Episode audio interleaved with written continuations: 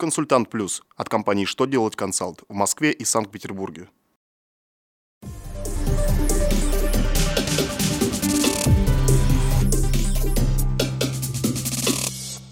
Вы смотрите новости на канале «Что делать ТВ». В студии Екатерина Ремезова. Здравствуйте.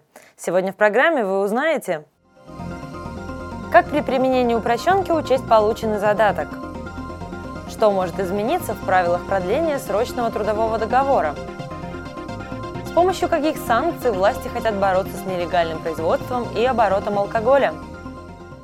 Далее подробнее. Как вы знаете, при применении УСН аванс включается в состав налогооблагаемых доходов, а задаток нет. Поэтому при получении задатка доход признается только на дату проведения зачета этих средств в счет за погашение задолженности за реализованный товар. Такие разъяснения дает ФНС в своем письме. При этом служба предупреждает налогоплательщиков о необходимости иметь доказательства того, что полученная от покупателя сумма является задатком. Ведь если не доказано иное, поступившие платежи считаются авансом.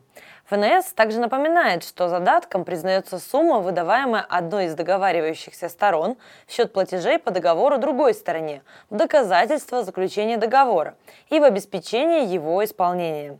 Соглашение о задатке, независимо от его суммы, заключается в письменной форме.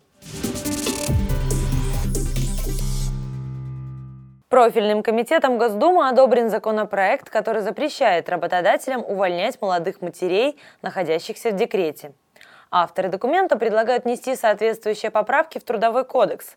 Согласно положениям документа, если срок действия трудового договора истек в период беременности сотрудницы, работодатель будет обязан продлить его до окончания отпуска женщины по беременности и родам.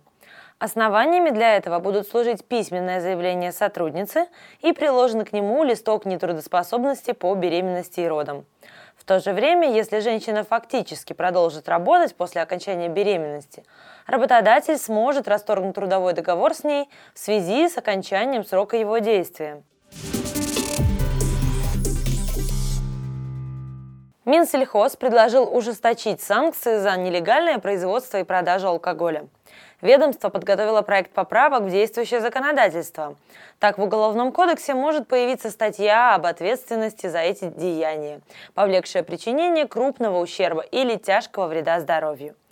Виновным будет грозить штраф в размере до 3 миллионов рублей или лишение свободы на срок до двух лет и штраф до 1 миллиона рублей – к производителям нелегального алкоголя, чьи действия не повлекли упомянутых последствий, по замыслу ведомства следует применять статью 14.17 КОАП, но штрафовать нарушителей на сумму до 700 тысяч рублей.